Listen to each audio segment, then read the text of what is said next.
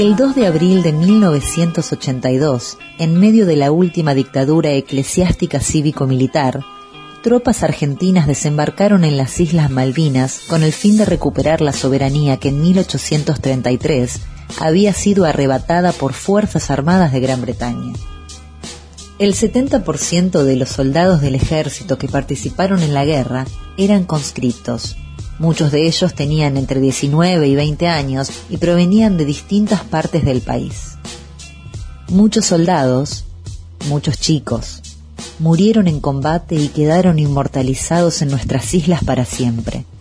Pero otros volvieron y están acá para mantener viva la memoria. Hoy, en 2023, a 41 años de Malvinas, me pude reunir con un excombatiente que se animó a contarme un poquito de su historia. José Fabián Fittipaldi tiene 61 años, es de Ituzaingó y tenía 18 años cuando lo convocaron para ir a Malvinas.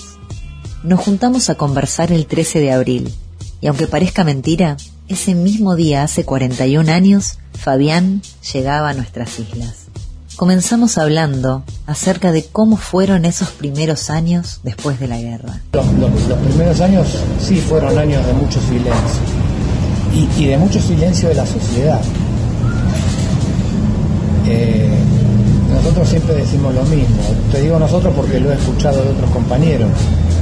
Por ahí la guerra es traumática, no te voy a decir que no porque te mentiría, ves cosas para las cuales no estás preparado, tenés que sobrellevar situaciones por las cuales no estás preparado de la mejor forma posible y hacer lo que podés. Pero el, volver y,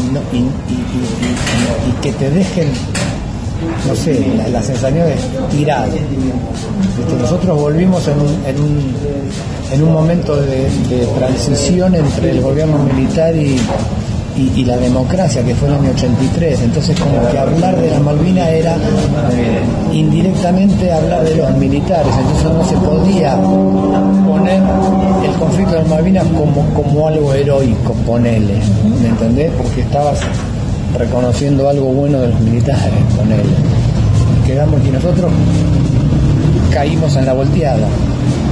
¿Entendés? Eh, eso fue lo más doloroso, más que la guerra. También pudimos hablar un poco sobre su familia y cómo fue la última vez que los vio antes de ir a la guerra. Me pasó algo muy loco, a mí personalmente. Ya te vuelvo a repetir, yo hacía como 20 días que yo no lo veía porque estábamos acuartelados en Mercedes. Cuando nos movilizan, que significa cuando movilizan el regimiento para mandarlo a la isla, nosotros primero el 10, el 10 o el 11 salimos del regimiento, pero no vamos directamente a Malvinas, nos llevan al regimiento 3 de Tablada. Cuando hacemos ese trayecto de Mercedes hasta La Matanza, nosotros tenemos que pasar por Ituzaingó. Yo era conductor de uno de los jeeps que encabezaba la caravana, que llevaba al mayor, al segundo jefe del regimiento y cuando llego a una esquina de Ituzaingó, porque tenía la caravana avanzada para ir hasta San Justo, veo a mi viejo, a mi vieja que salen del supermercado. Y le digo al mayor, cuando lo veo, le digo, mis viejos, son tus papás, saludalos y avisarles que vamos a parar esta tablada. Y, bajó la ventanilla y yo de arriba del coso, sin parar, porque no podía parar la caravana, los vi decir, que yo los pude ver antes de irme. Pero no hablaste con...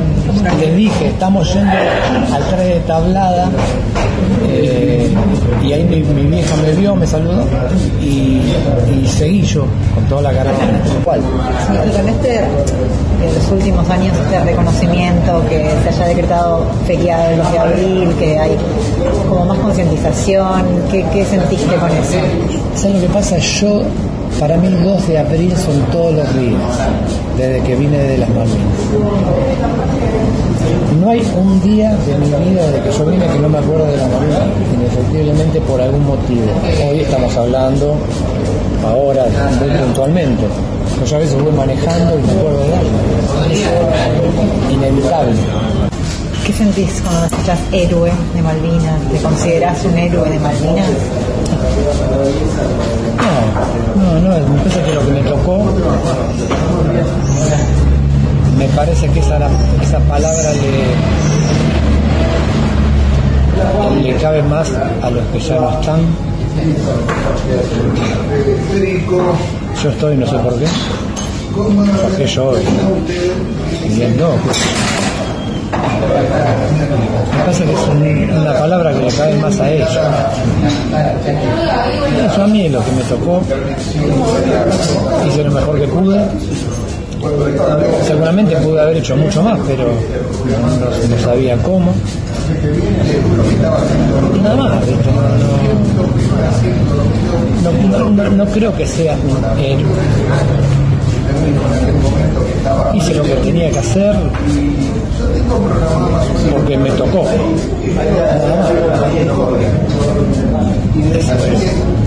Digamos, asumí la responsabilidad que, la vida me, en ese momento me, me puso, ¿no? Pero héroes son los que ya no están.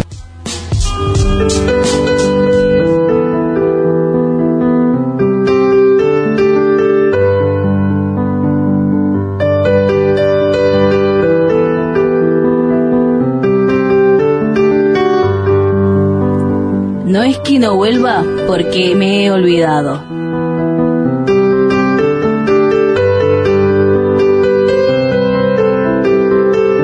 Es que perdí el camino de regreso.